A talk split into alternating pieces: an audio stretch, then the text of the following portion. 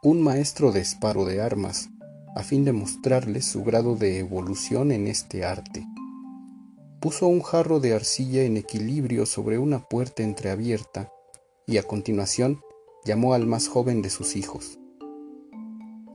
Este, al abrir la puerta, hizo bascular el jarro que cayó, pero antes de que se rompiera en el suelo, el muchacho había cogido su espada y decapitado el objeto.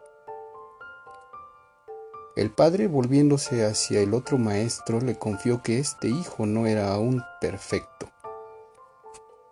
Puso otro jarro sobre la puerta entornada y llamó a su segundo hijo.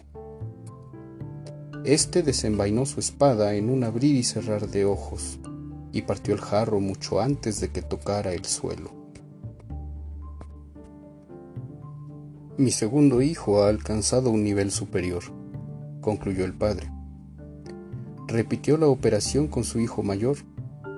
En vez de desenfundar su espada, el mayor cogió el jarro al vuelo y lo puso delicadamente sobre el suelo.